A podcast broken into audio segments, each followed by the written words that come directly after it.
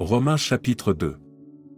Ô homme, qui que tu sois, toi qui juges, tu es donc inexcusable, car, en jugeant les autres, tu te condamnes toi-même, puisque toi qui juges, tu fais les mêmes choses.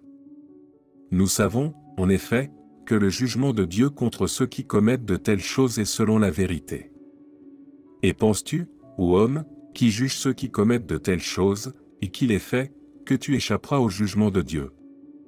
Ou méprises-tu les richesses de sa bonté, de sa patience et de sa longanimité, ne reconnaissant pas que la bonté de Dieu te pousse à la repentance?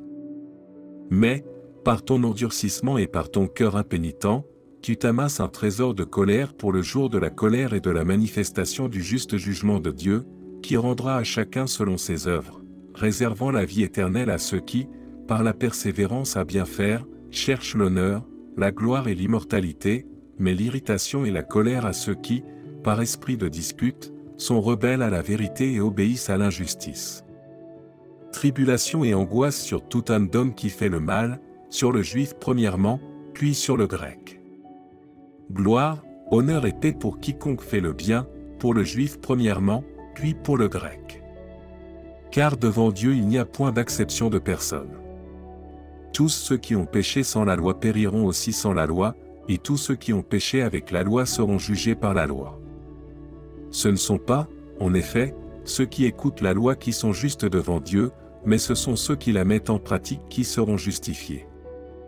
Quand les païens, qui n'ont point la loi, font naturellement ce que prescrit la loi, ils sont, eux qui n'ont point la loi, une loi pour eux-mêmes, ils montrent que l'œuvre de la loi est écrite dans leur cœur, leur conscience en rendant témoignage, et leurs pensées s'accusant ou se défendant tour à tour.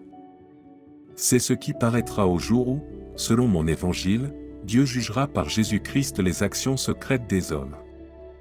Toi qui te donnes le nom de juif, qui te repose sur la loi, qui te glorifie de Dieu, qui connaît sa volonté, qui apprécie la différence des choses, étant instruit par la loi, toi qui te flattes d'être le conducteur des aveugles, la lumière de ceux qui sont dans les ténèbres, le docteur des insensés, le maître des ignorants, parce que tu as dans la loi la règle de la science et de la vérité, toi donc, qui enseignes les autres, tu ne t'enseignes pas toi-même. Toi qui prêches de ne pas dérober, tu dérobes. Toi qui dis de ne pas commettre d'adultère, tu commets l'adultère. Toi qui as en abomination les idoles, tu commets des sacrilèges. Toi qui te fais une gloire de la loi, tu déshonores Dieu par la transgression de la loi. Car le nom de Dieu est à cause de vous blasphémer parmi les païens, comme cela est écrit. La circoncision est utile, si tu mets en pratique la loi, mais si tu transgresses la loi, ta circoncision devient l'incirconcision. Si donc l'incirconcis observe les ordonnances de la loi, son incirconcision ne sera-t-elle pas tenue pour circoncision?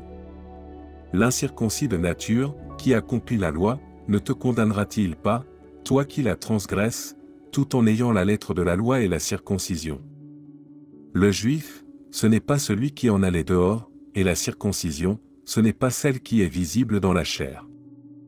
Mais le juif, c'est celui qui l'est intérieurement, et la circoncision, c'est celle du cœur, selon l'esprit et non selon la lettre la louange de ce juif ne vient pas des hommes, mais de Dieu.